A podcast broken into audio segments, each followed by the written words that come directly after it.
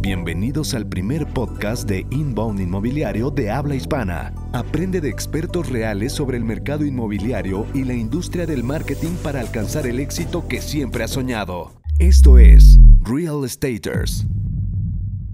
¿Qué tal amigos? Bienvenidos a Real Estaters. Mi nombre es Carlos Andrade, director comercial de Próxima Desarrollos. Y yo soy Enrique Shakuro, eh, director de Qualium. Y el día de hoy tenemos con nosotros a Guillermo Ortiz de Lion Capital. Bienvenido, bienvenido. Bienvenido, Hola, Guillermo. Hola, muy buenas tardes. ¿Cómo estás? A todos. Muy bien, gracias. Tengo que presumirles que Guillermo es nuestra más reciente adquisición como cliente de Qualium. Sí, lo vi con todo y el, y el post en redes sociales. Muy bien, qué gusto.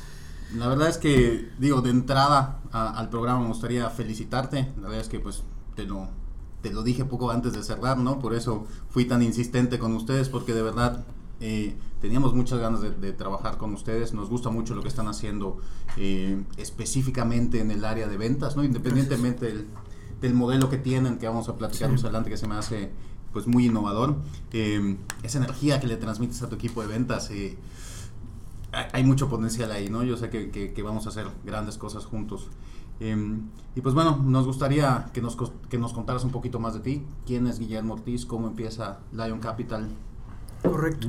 Bueno, pues llevo unos años estando en el tema del real estate, pero sobre todo involucrándome hace como siete años con unos amigos que empezaron a desarrollar el tema de CTA.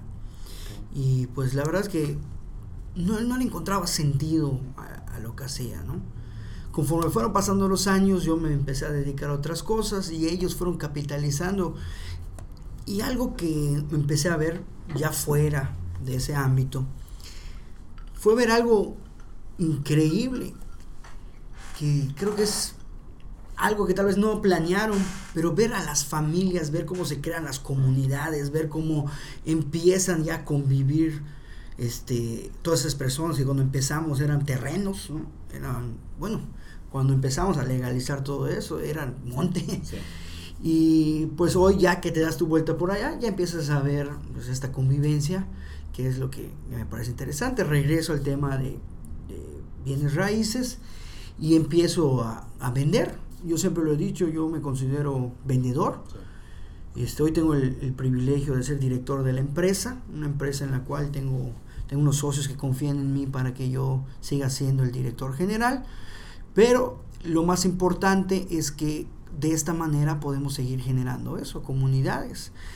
El ámbito en el real estate en Yucatán hay un boom inmobiliario. He tenido ahorita la oportunidad de participar en congresos, diplomados, etcétera, de, real estate en todo el país. Y cuando hablan de Mérida, hablan del boom. Cuando hablan de Mérida, hablan de la, la mina de oro, ¿no?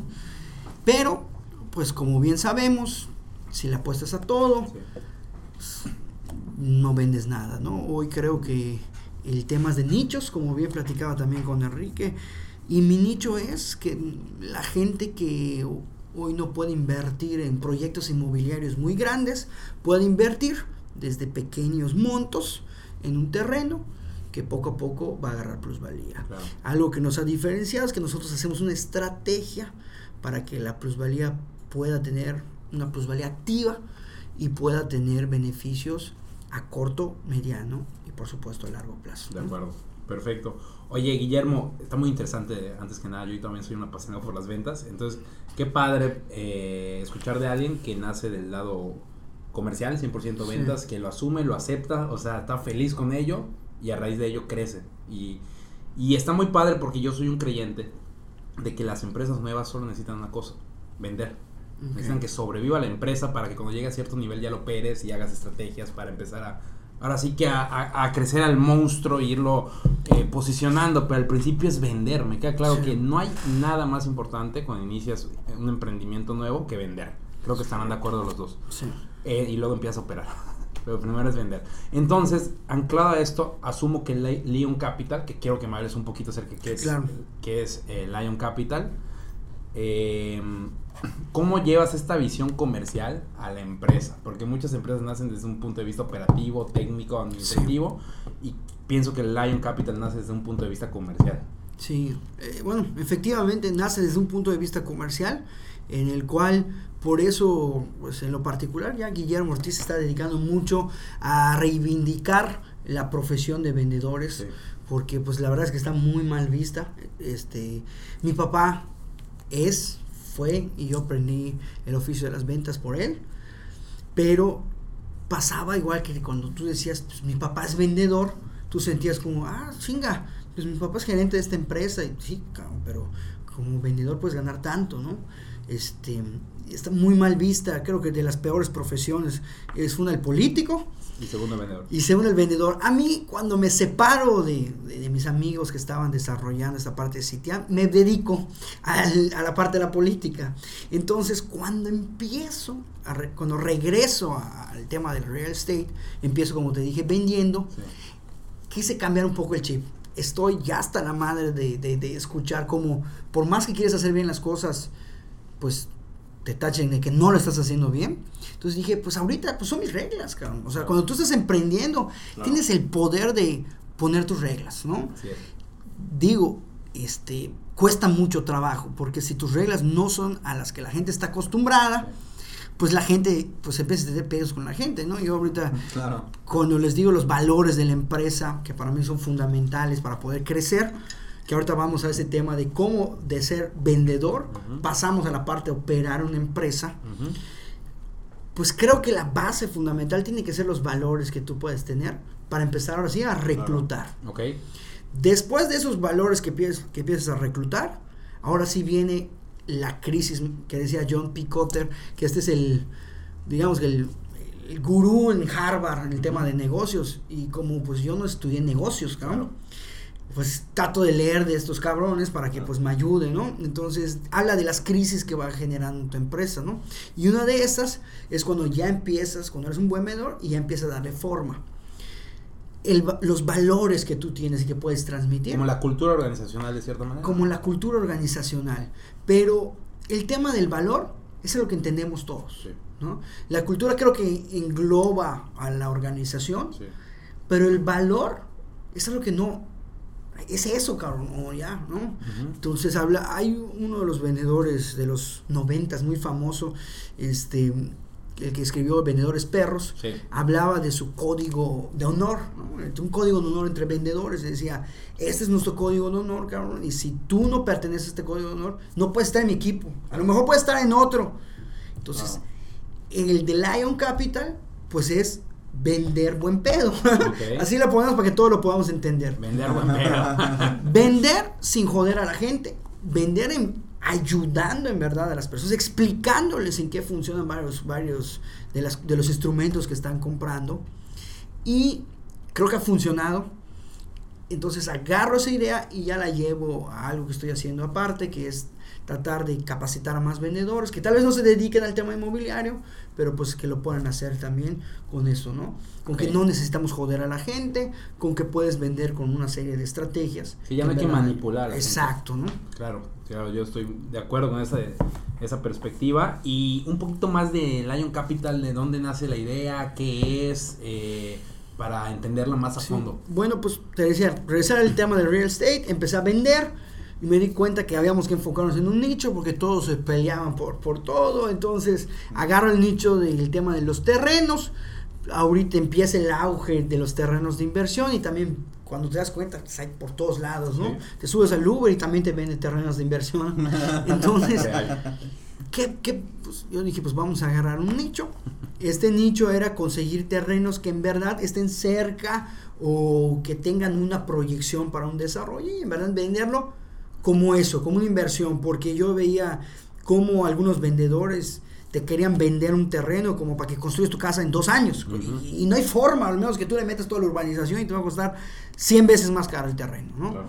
Entonces yo decía, coño, pues vamos a agarrar este nicho que al final en el tema de las inversiones, me metí mucho el tema de las inversiones, cuáles son los tipos de inversiones y el tema de la inversión en tierra es la inversión de menor riesgo posible, Sí, ¿no? sí. Claro.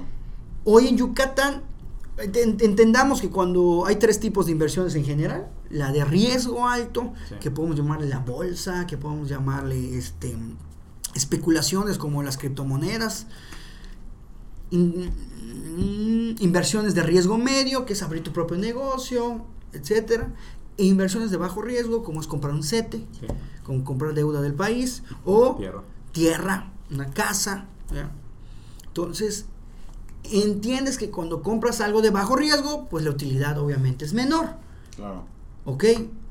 Pero hoy en Yucatán, la, la utilidad, el rendimiento está por los cielos y si está bien planeada, pues lo puedes hacer mejor, ¿no? Entonces, de ahí sale Lion Capital, de la manera que quisimos buscar el nombre de que diera como si fuera un banco, ¿no? Claro. Para separarnos un poquito, hoy ya hay 20 mil cosas con Capital, pero bueno, en ese momento éramos de los poquitos que nos atrevíamos a hacer algo que no sea tierra esto, orbe esto, orbia tanto, ¿no? Sí. Todos como que, ah, de eso está, pues vamos a cambiarle dos letras y Sí. tierra esto, tierra esto. Entonces digo, vamos a cambiarnos un poquito ese nicho y vamos a agarrarnos por acá.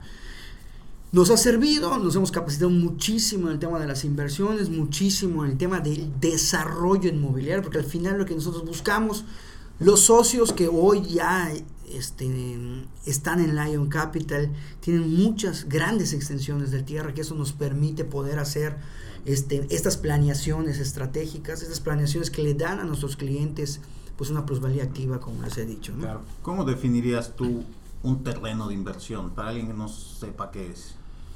Mira, la definición que he visto por varios lados es esta, ¿no?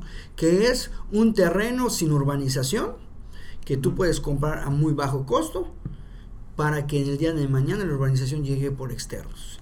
Claro. Entonces Yo- al final es también de alguna manera especulativo, ¿no? Sí. Porque vas a comprar tierra en un lugar donde pues estás especulando que va a Allí. crecer en cierto tiempo. Eh, que tú sabes que eventualmente va a pasar, ¿no? Pero es difícil tener realmente la certeza de cuándo Exacto. eso va a suceder. Esa es la definición que puedes encontrar en todos lados. Le- en Lion Capital la- le quitamos esa definición y le agregamos una, ¿no? En la cual nosotros sí podemos hacer algunas proyecciones para que esa plusvalía tú puedas cuantificar, digo, en un tema aproximado, ¿no? Entonces, ya, no, ya te olvidas tanto de la plusvalía de factores externos y empiezas a jugar con tu propia O plusvalía. sea, ¿no? la idea es que tus clientes puedan tomar decisiones informadas Exacto. sobre lo que va a pasar, ¿no? Exacto. Que ese es el valor agregado que nosotros damos en Lion Capital. ¿no? Claro, y, y- pero, y aún no lo que dices, cualquier inversión que no sea en deuda es una es un riesgo. O sea, y lo Pues, todas sí. las inversiones Todas tienen las cierto inversiones. riesgo, como, como dice él, a Sí. mayor riesgo, pues mayor rendimiento. Pero sí entiendo ¿no? el punto de que quiero entender que en Lion Capital diseñan proyectos Exacto. eh, de- desde un momento donde ustedes tal vez no van a hacer toda la urbanización, pero sí están planeando el desarrollo en un punto clave de la ciudad donde sabes que el desarrollo va a llegar en 5 o 10 años, no lo sé. Eh, o, y, y no está metido ahí en, el, en, en tierra de nadie, alejadísimo, donde no ves realmente de aquí a 15 años un, un crecimiento real en la zona. Y algo también es el tema de el tipo de los lotes que nosotros tenemos. Tenemos en un proyecto desde lotes muy grandes para un inversionista distinto Un desarrollo a futuro. que ayuda al pequeño inversionista Ah, que está invirtiendo, cien- o sea, está invirtiendo mil pesos al mes, tres mil pesos al mes, pero pues sabe que allá al lado están comprando pues desarrolladores que van a usar esa tierra. ¿no? Totalmente de acuerdo. De hecho, es la manera de poder ofrecer una algo más activo al, al cliente y consumidor final. Pues qué bien, me gusta mucho la visión. Oye, Guillermo, ¿y tú cómo, cómo le dirías a la gente que invierte en tierra a largo plazo? ¿Cómo convencerías? ¿Cómo has educado a tu equipo comercial para que pase esta metodología, esta cultura de decirle a la gente, oye, invierte en tierra a largo plazo? ¿Cómo, cómo lo has logrado con tu equipo de trabajo? ¿Cómo hemos logrado con el equipo de trabajo? Bueno, primero que entendamos nuevamente cuál... ten- Lion Capital tiene que tener una misión, ¿no? Y Claro. hablamos ahorita en este tema que ya hablamos de los valores que nos cimientan y que nos dan la oportunidad de reclutar gente que pueda tener estos valores. Ahora hablamos de qué vamos a hacer, porque ya nos juntamos, todo está chingón los valores, pero ahora sí qué vamos a hacer, ¿no? Ahí es la misión. Y digo, hoy Lion Capital tiene una misión y es que nuestros clientes a la hora de asesorarlos e invertir puedan generar dinero, ¿ok? Pero pues te digo que ahorita estoy tratando de agarrar y también ayudar a otros vendedores a que puedan hacer lo mismo. Entonces les digo, ok, ya, ya te juntaste, ya empezaste por qué es tu, cuáles son tus valores para comenzar a reclutar, ya reclutaste tu equipo y hacia dónde vas. Ok. En Lion Capital, ¿hacia dónde vamos? Nosotros tenemos que hacer, nuestro objetivo es hacer que nuestros clientes ganen dinero, no hay de otro. Sí. Entonces a veces ves al, al terreno y eh, nos dicen, oye, es que está cerca de esto, pero le puedes meter... No, a ver, no te pierdas. El objetivo del Lion Capital es uno, que tus clientes ganen dinero. Sí. Entonces todos nuestros productos tienen que ser desarrollados de esa manera. Sí. ¿Por qué es, es importante? Tu pregunta era cómo le explicas a tu cliente que Claro. es un terreno a largo plazo. Nosotros no vendemos terrenos. Sí. En Lion Capital vendemos instrumentos financieros de bajo riesgo que están subiendo de precio. Y si tú compras hoy, en tres meses, según nuestras proyecciones, puedes subir de precio y tú puedes volver a ganar, ya ganaste. Hay otros casos que sí ven, oye, quisiera vivir allá. Bueno, si tú quisieras esto, fíjate, por ejemplo, tenemos unos terrenos en Concal, que este proyecto se llama Concal Village, que está rodeado, la entrada de Concal son proyectos de casas de 2.800.000, tengo amigos que están haciendo lotes de 800.000, este, mm, otros que están haciendo lotes de un millón residenciales, bueno, acá hay un chingo de inversión que está en este ticket, yo tengo uno sin urbanizar en 100 mil pesos, ¿te interesa? Claro. En algún futuro sí, y es más A rápido. veces no, no entienden esa diferencia entre Claro. que este de inversión sale muy barato, lo que quieres irte a vivir ahí te va a costar un millón de pesos, ¿no? O sea, Pues no, fíjate que pues, ni tanto, ¿ah? O sea, estos sí tienen acceso, estos sí tienen, o sea, es un tema de la luz que también está en la entrada, o sea, también los ayudamos, lo financiamos hasta cierto tiempo que con ese financiamiento podemos igual dar algunos servicios Ok. y ellos lo que tienen que hacer es, es menor, ¿no? La urbanización que tienen que hacer Claro. es menor y también los ayudamos. Entonces, de esa manera, pues el cliente si lo está pensando para vivir, tiene que saber cuáles son las condiciones, ¿no? claro. Entonces, tu pregunta de largo plazo, sí les hablamos, pero también ya cuando te metes al desarrollo inmobiliario, sabes que tiene un pico tu terreno en temas de plusvalía, sabes que los primeros tantos años te va a generar tanto rendimiento. En Estados Unidos se habla mucho de que se viene una recesión Sí. financiera en el 2020, que ahorita Trump tal vez lo, lo aguante por el tema de las elecciones, pero que es inevitable y obviamente pues nos afecta en México. Entonces el tema de la tierra te permite dar brincar porque el tema de las recesiones Sí, también son protege tu patrimonio son durante muy- esos, eh, ese año o esos ese año, tres 18 trimestres. meses, Exactamente. te protege y luego vuelve a mantener y va a volver a agarrar, porque pues, entonces, esas son algunas de las cosas que nosotros le comentamos a nuestros vendedores, ellos se lo transmiten a los clientes y pues saben si elegir o no. Sí, sí, que al final lo interesante, y creo que Kike me lo había comentado, eh, es que en Lion Capital, como bien tú comentas, ni siquiera hablas de tierra como tal, tú Sí. hablas de un O sea, no instrumento. es, no es una inmobiliaria, es un instrumento Así financiero. Exactamente, ¿no? que en vez Así de es. tener acciones o, o bonos o certificados de deuda, tiene tierra.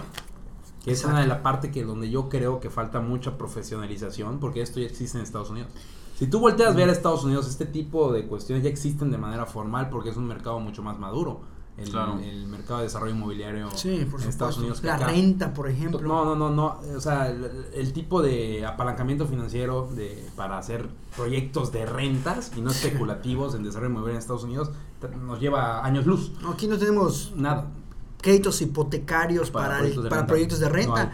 No No hay. de más de cuatro años. ¿Por qué? Porque las tasas de deuda son muy elevadas acá, en Estados Unidos son bajas, entonces te permiten Estados Unidos poder hacerlo. sí. Son muchas cosas y por eso me, me parece muy interesante la visión que tienen, porque se están preparando para que cuando llegue el momento, porque tiene que llegar, o sea, el desarrollo Exacto. inmobiliario tiene que llegar a ese plano de madurez, es una realidad. Pues tú ya tienes todo un ecosistema y una plataforma Sí. para solo traer la legalidad ya formal a tu sistema de trabajo. Entonces, antes que nada, por eso me gustaría felicitar a ti y a tu modelo de negocio y ver cómo lo siguen implementando y muy interesante. Y sea, no lo ¿verdad? limita además a esa industria o negocio, Sí. ¿no? Al final son una casa de inversión, Así es. no necesariamente una casa de inversión sí. inmobiliaria, ¿no? Entonces si mañana de repente se levanta y se entera que es buena inversión comprar carbón en Timbuktu, pues puedes empezar a ofrecerlo también, ¿no? Claro, claro, claro. O se regulariza un poco más y deja de ser tan especula- especulativa. Criptomoneda, meter algo de criptomoneda, no lo sé. Pero es una buena visión. Y Guillermo, ahora sí retomando el tema, porque eres un vendedor nato, por lo que veo y por lo que te apasiona. O sea, Sí. de ahí vienes, o sea, tú eres un vendedor. Así es. ¿Tú cómo identificas a otro de tu tribu? ¿Cómo identificas a otro buen vendedor? O sea, ¿qué ves en una persona para que digas, tal vez no hoy, pero este güey tiene Este, la lo tira"? quiero en mi club, ¿no? Lo quiero en el club, o sea, yo sí lo quiero en mi club de perros vendedores. Sí. Vendedores perros. Bueno, aquí son vendedores leones. Pero bueno, a- a- algo que es, que es muy importante que te dicen cuando alguien va a, a pedir trabajo, ¿no? Sí. Cuando alguien te dice, oye, allá en Lion Capital no hay oportunidad pa- para, sí, para vendedores, escuchas como chinga. ¿no? Entonces creo que es el primer filtro de que la gente dice, no, no, el sueldo fijo, Sí. o tal vez esto nada más de sueldo. Creo que es el primer, eh, el primer filtro. El segundo filtro es el que hablamos de los valores, ¿no? La verdad es que yo les digo, miren, nosotros vamos a vender de esta manera porque lo que queremos hacer es ayudar, en verdad. a Sí, vamos por el cliente, no por la venta, ¿no? Queremos a alguien que sea recurrente, que se vuelva, o sea, que tenga una cartera de Suena, inversión. suena muy nosotros, romántico, ¿no? suena muy romántico y, y al principio muy pendejo me decían, ¿cómo, cómo vas a vender? Y lo hemos hecho así y nos ha dado resultados, gracias a Dios. Y la venta del millennial así es, y el centennial así va a ser. O sea, Ojalá y que siga cada vez por ese canal. Y el- lo difícil creo que es motivar al millennial que se ponga a vender, porque luego no llegan. Sí. Este, pero creo que ya que tienen los valores, hablar también de la ambición, el hambre, ¿no? De poder cumplir sus metas. Y no hablo de la ambición de cuánto van a ganar, sino de que por nuestro conducto, nosotros tenemos un programa para los vendedores, un programa de casi 36 meses, que lo que hace es cambiar el chip en los vendedores y pasarlos de cuando estamos en Lion Capital, la, eh, la manera que nosotros tenemos, que te vuelves un autoempleado, sí. Ujú. pasar, como le decía Robert Kiyosaki, de ser, nos brincamos el empleado, vamos autoempleado, que pueda ser inversionista. ¿no? y que ya en nuestros próximos proyectos tú puedas meter tu capital y que tu, tu, tu dinero trabaje por ti. Del día 1 que trabajas con nosotros hasta el día 36, lo que buscamos es que te vuelvas inversionista y para eso hay que cambiar un chip porque los vendedores ganamos muy bien, Sí. pero ganamos, mira, yo creo que cualquier gerente se queda bobado cuando yo le pago comisiones de cuánto ganamos. Pero tienen un doctorado en gastar dinero. O sea, se gana muy bien, pero se gasta todavía mejor.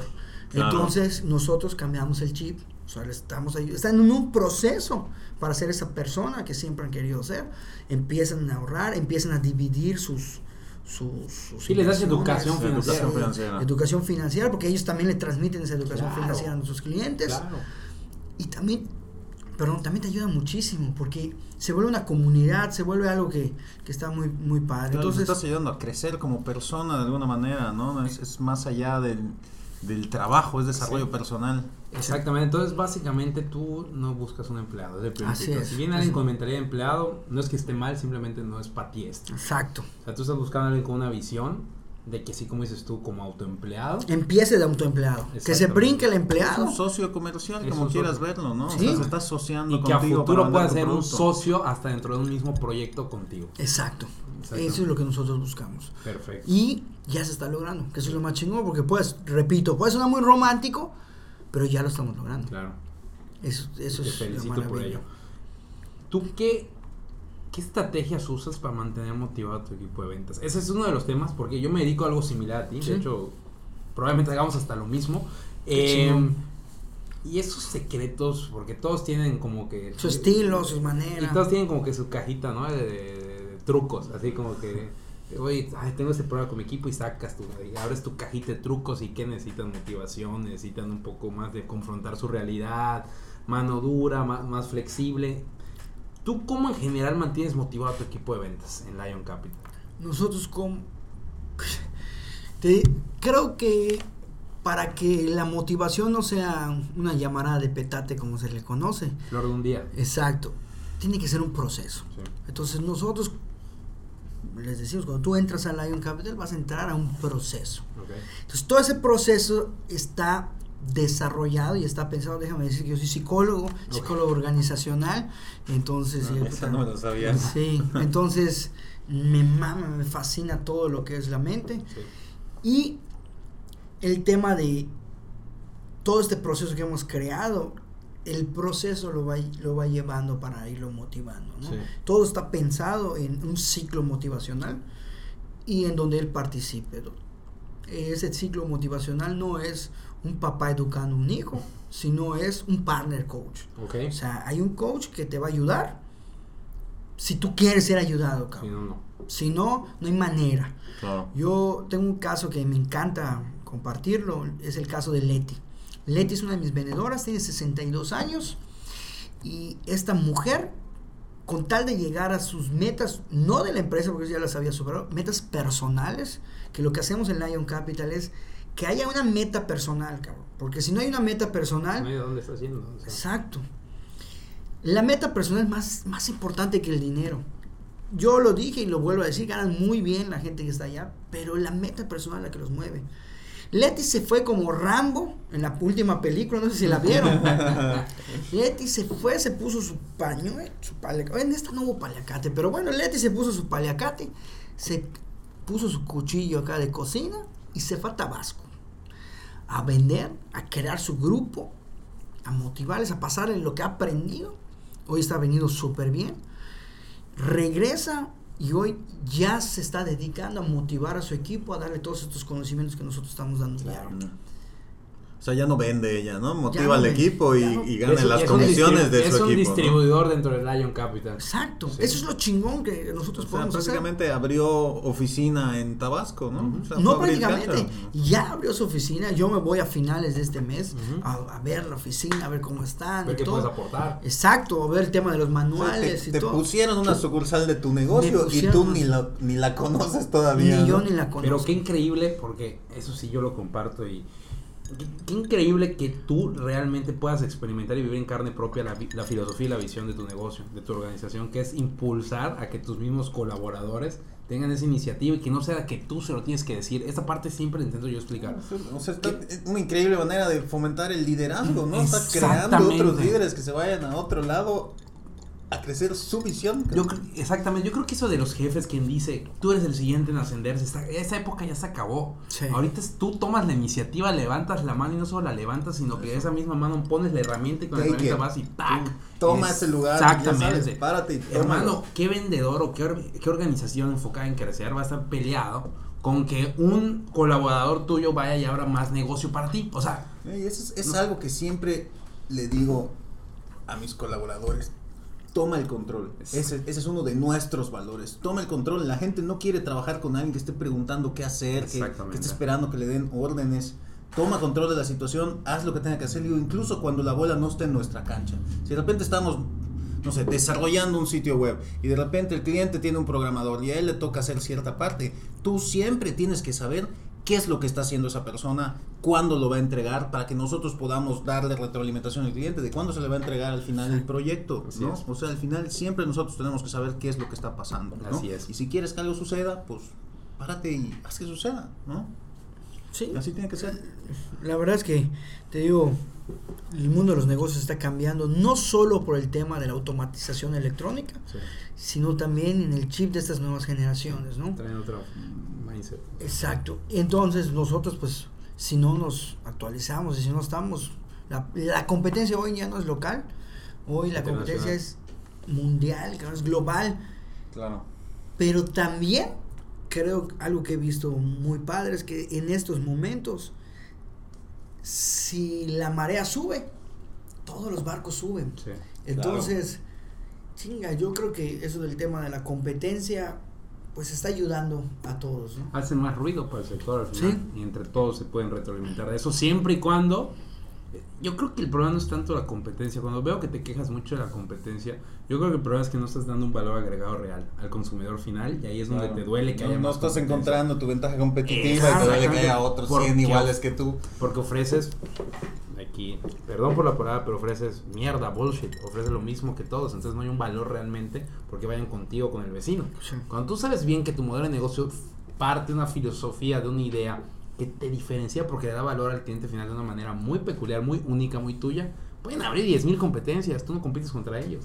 Porque encontraste Claro. ese- como, como he escuchado ya, el negocio de hoy está en la ultra diferenciación. Y hay escuelas que ahorita dicen que hay hasta 6 o 8 diversos factores que tú como negocio te puedes diferenciar de tu competencia. Y entonces el negocio hoy está en diferenciarte por todos estos lados. Pero está de moda vender, ahorita está de moda ser emprendedor, más que empleado. Sí. Todos, todos quieren emprender, Sí, aunque, nadie quiere trabajar para nadie, ¿no? aunque Entonces, realmente el ser emprendedor es un estilo de vida. Y yo lo, yo lo he vivido, o sea, y no está mal no ser emprendedor, simplemente un emprendedor sabe vivir en la incertidumbre, un emprendedor sabe vivir con el estrés a tope, un emprendedor sabe vivir a metas y con iniciativa propia. Y no todos tienen este chip de manera natural y no todos tienen por qué tenerlo. Pero como ahorita está de moda, gente que no tiene el chip, desde mi punto de vista, emprende. Y no saben que emprender es diferenciarte en todo. Entonces, solo ven un modelo de negocio que funcionó, lo replican igualito y luego se quejan de que hay mucha competencia. Por eso tienes que encontrar esa manera en la que le hagas sentir a la gente que está emprendiendo dentro de tu negocio. Sí. ¿No? O sea, al final. Es lo ideal, porque fidelizas. O sea, si ya capacitaste, o sea, y tú, bueno, tú también lo sufres. Si ya capacitaste a alguien, tú sabes lo que ya invertiste en esa persona. Y no es dinero, no. Es ese tiempo y know-how en que él ya sea una, una pieza que aporta en el colectivo, que está dentro del engranaje de la cultura, de las habilidades, para poder aportarle a ese sistema que es la empresa. Si se te va, no, hombre, qué mejor que en vez de que se te vaya pueda crecer entre tu misma organización Claro. y que aporten más desde una cultura donde ya está, ya es uno contigo. Entonces, las empresas de hoy, literalmente lo que están haciendo es como ofrecer una, ahora sí que, un contexto donde puedan surgir pequeñas células que vayan creciendo Así dentro del mismo negocio.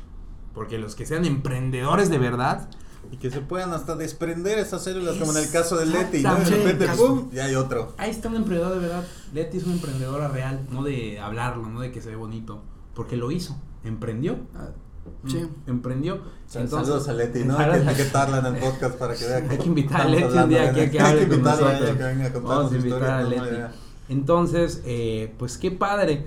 Y no sé, Quique, eh, si- creo que vas a estar de acuerdo conmigo. Nos interesa mucho saber tu visión a futuro en el sector, no solo inmobiliario, que sí, porque es el foco de este podcast, pero también en el tema de los negocios en el futuro. ¿Tú cómo ves la visión de los negocios y del sector inmobiliario a futuro, mediano o largo plazo? Bueno, mm, yo te voy a hablar en, en dos aspectos. El primer aspecto es el tema inmobiliario. Ujú. Ahorita estoy, este, estoy aprendiendo mucho de los socios con los que con los que estoy ahorita en Lion Capital. La Sí. verdad es que, que la han hecho muy bien en estos años. Pero algo que, que es increíble, ¿no? Es ver todas las oportunidades que vienen Claro.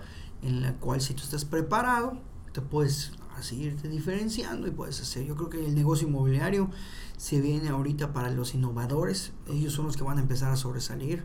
Hablamos, hay muchos factores como el tema del e-commerce, entonces el tema industrial para ellos, en dónde almacenar tanto, porque ahí el e-commerce es el mejor vendedor de este momento, ¿no? La máquina, sí, el robot.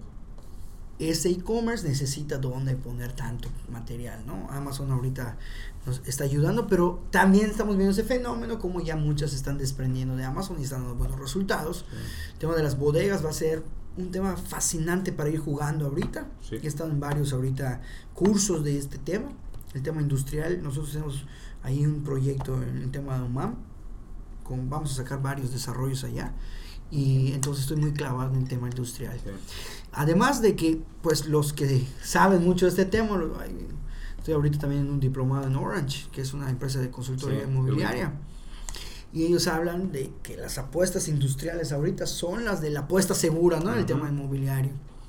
Creo que allá jugarle en ese mercado, jugarle también a estas plazas comerciales con experiencia, un poquito como lo que hizo la isla, que tú puedas vivir la experiencia, pero no tan pinche, ¿no? O sea, creo que la primera experiencia que te llevas allá son las calles, ¿qué pedo con las calles, no? Son horribles cuando pasas, cuando vas... Ah, Plaza La Isla. Sí. Sí. Pero, este, el otro día también vi en un tema digital como la, en Hong Kong, creo que la plaza de que más afluencia tiene es donde se juegan videojuegos, ¿no? Entonces, las plazas de nichos creo que es una buena tendencia que, que va a venir y ojalá y nosotros podamos vivir. Es como regresar, perdón, a, a- a la- regresar a la verdadera esencia que es una plaza. Yo creo que perdimos esa esencia en el, en el boom del consumismo en Estados Unidos. Fashion Mall, ¿no? Exactamente. Eh, pero una plaza, ¿qué era? Literalmente una plaza era un centro donde se congregaba la gente a ver actividades culturales, actividades de Claro. recreación, cultura, arte. ¿Sí o no? Sí. Antiguamente, eso era una plaza. La plaza. ¿Qué pasa? Que en el consumismo, el boom, los gringos, que la neta, si en algo son expertos, es en el marketing y en vender, o sea, son los maestros, ¿qué hacen? Cambian ese concepto. Ahora empiezan a congregar a la gente para consumir, nada más. ¿Qué sucede? Sí. Que ya el nuevo millennial para consumir no tiene que salir, lo puede hacer desde acá. Sí, Entonces, ¿para qué voy a ir a la plaza? Claro. La plaza está en una encrucijada, está en un dilema.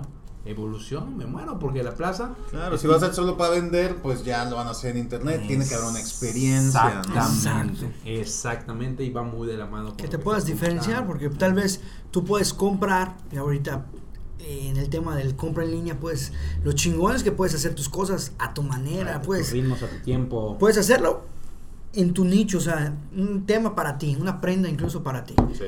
Pero la experiencia no la vives, ¿no? Entonces, creo que las plazas le tienen que apostar mucho a las experiencias y en ese tema de experiencias, el tema de experiencias de nichos, Claro. ahí va a estar la clave. Excelente. Y segundo, pues tú hablas de negocios de futuro, yo creo que se están quedando muy obsoletas el tema de las universidades, el tema de las escuelas, La educación en general. la educación, entonces poder ayudar a la gente, el tema de educación creo que es un tema que como ya está en línea, ya está democratizado, ya tú puedes hacer tus propias cosas. Creo que ahí es una apuesta que en lo personal Guillermo le, le está apostando mucho a eso. Yo quiero en este tema empezar con el tema de los vendedores, pero ahí tengo varios varios nichos que me gustaría atacar Claro. poco a poco, ¿no? Y ir, pues, ir aprendiendo. El tema de las universidades, quiero, qui- quiero comentarles en un tema personal, ¿no? Yo estaba a punto de pagar ahorita una maestría en una de las universidades más caras de acá, no voy a decir su nombre, no me voy a meter en problemas, de color naranja, ¿verdad? ¿Cuál será? Yo estudié allá, así que. No, yo iba a Sí, hacer si la no es maestría. un buen comentario, mejor. Yo iba a hacer la- ¿Cuál mamá sea? No, adelante, No, adelante. adelante. yo, yo estaba checando, dije, está toda madre la inscripción, casi 19, este, le voy a meter unos 9 también al mes, saqué mis cuentas, dos años, ta, ta, ta.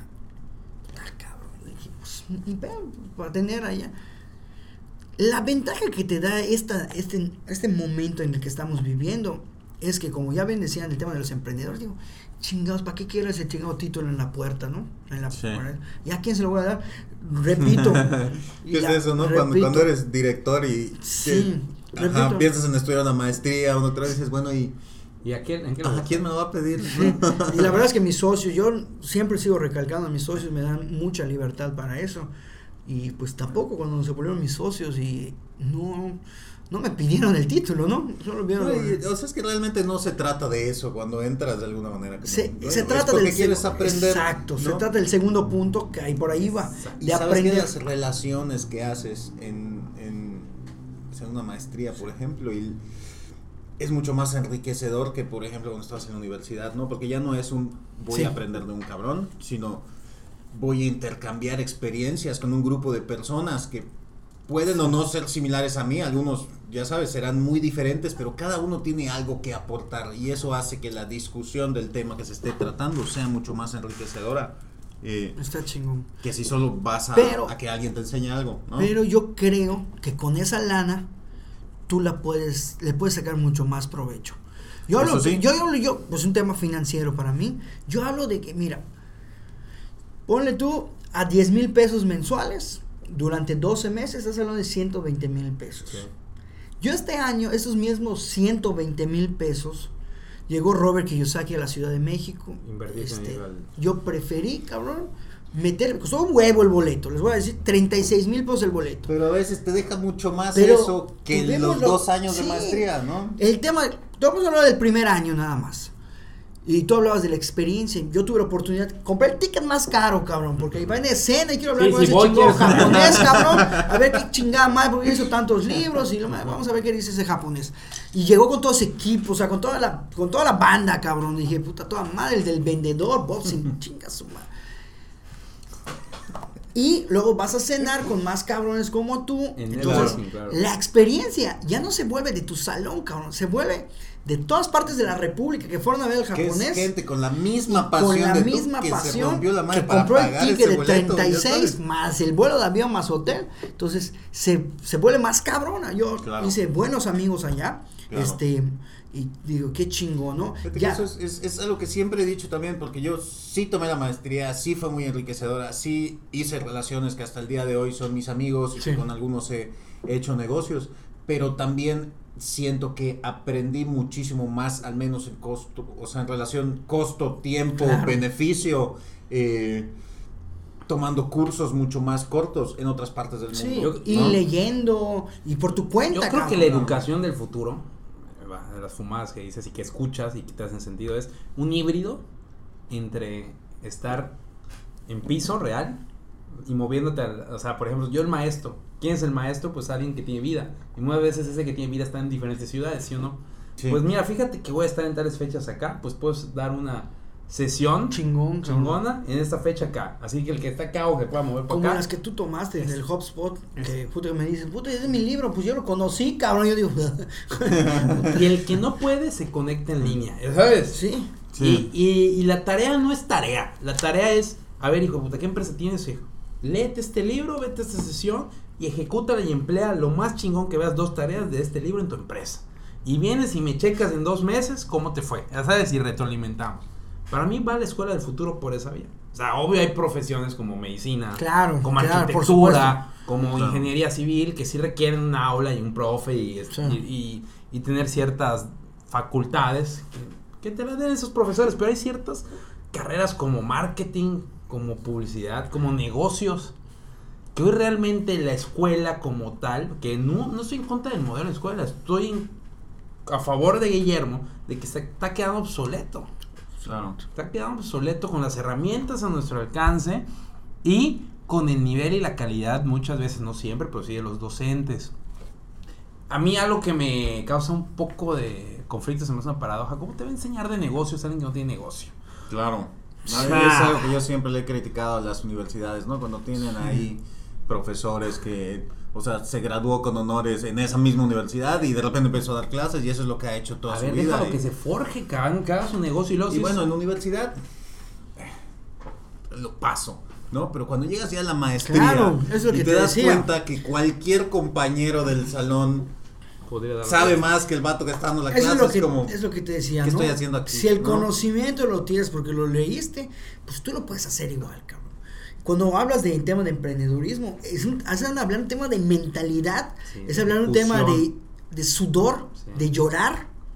Yo tengo dos hijos, cabrón. Entonces yo empecé a emprender en el momento que cualquiera diría que soy el más pendejo del mundo, cabrón. ¿Ya? Porque no es lo mismo puta, llegar y comerte un- una sopa Nissin en el Oxxo y dices, no hay pedo, si no, Claro. no me fue bien. que Pues llegar soy- con una sopa Nissin para tus dos hijos, ¿no? Exacto. Y, y están bebés mis hijos. O sea, yo tengo uno de ocho meses y otro de tres años. Hay pañales, cabrón. Hay leche. O sea, pero te digo, o sea, si tú me lo dijeras, yo siempre había pensado que es el peor. O sea, yo nunca se lo hubiera recomendado a nadie. Hoy que ya la brinqué, te puedo decir. Que Pues esa fue la motivación esa para fue la lograrlo, motivación, ¿no? cabrón. O sea, eh, pero si un maestro no entendió. me imagino, porque yo sí no tengo hijos. Si un maestro no ha entendido esa madre, cabrón, que me ve y que me diga, no es que el proceso, a ver, cabrón, tu chingón proceso, le arranco la hoja y, y no sé, cabrón, pero el proceso vale madre cuando tienes que llevar comida a tu casa. Así es. Claro. El proceso tan chingón, las tablas, yo tengo a mí, eh, El resultado es el que importa. cabrón, el resultado. ¿Cómo lo vas a hacer? ¿No? Y más que puta que tienes valores y puta, tampoco puedes hacer tantas cosas. Es cuando casi casi lloras. Sí. Yo tenía que pagar la nómina, tenía que pagar las comisiones, y cuando veía así, no me quedaba nada, era frustrante como no tienes una idea. Era muy frustrante ver cómo se iba para la renta, se iba para luz. Los, los vendedores que estaba formando ganaban más que yo, cabrón. Eso es básica. Y yo, chinga, ¿qué voy a hacer ahorita? Entonces, Sí, por eso hablado de, por eso hablo de que esta nueva, en el futuro, la educación tiene que cambiar, cabrón. Si nosotros, al final, eh, la manera de emprender va a salvar al mundo. Sí. Están haciendo cosas súper innovadoras que están ayudando y ya no solo están viendo por dinero, sino por en verdad ayudar al mundo. Entonces, si, si queremos más emprendedores que salven al mundo, tienen que haber maestros que les puedan decir, a ver, cabrón, inténtalo una vez más. ¿Y qué- Porque ya pasaron ese proceso. Porque ¿Y qué ya lo pasa si lo vuelves a intentar una vez más? Exacto. Desde una perspectiva diferente. Sí, cabrón, ¿qué, qué, qué, qué puto, ¿cómo hubiera querido que me diga, bueno, inténtalo? cabrón. Yo tuve que hacer esto, yo hasta hace unos, hace como cuatro meses pagué 100 mil pesos de un negocio que, que chinga, pero la misma desesperación. es, no, aquí están los 100 mil pesos, o sea, mi reputación no tiene precio. Entonces, eso es algo que, que te digo, sí se puede brincarla, pero brincarla bien. Sí. brincar sin joder a la gente, que esa es mi manera de vender, que esa es la manera que creo que hoy se tiene que vender. Hoy, Claro. hoy tenemos que ayudar a la gente, cabrón. Porque si ayudas a la gente, no se ve cuantificable, pero créeme. ¿Sabes qué chingón es llegar a tu casa? Ver a tus hijos, dormirlos, estar con mi esposa, poner Netflix y dormir a toda madre, cabrón. Sí. Tengo- Claro. No tengo muchos años, tengo 30. No pensando, puta, cu- cuánto tiempo se me va a caer este business chueco que estoy haciendo. ¿no? Tengo 30, no muchos años. Pero te puedo decir que en este momento es el momento que mejor duermo en toda mi vida, cabrón. Qué bueno, qué gusto, Guillermo. Pues, no sé, Quique, si quieras. Eh, no, yo creo que este eh, otro otro buen programa. Otro Vamos a dejarlo hasta aquí porque ya nos estamos extendiendo. Eh, pero pues te agradecemos, Guillermo, por haber compartido un poco de tu experiencia y, Gracias, y no, tu- sabiduría con nosotros. Eh, pues bienvenido de vuelta cuando quieras.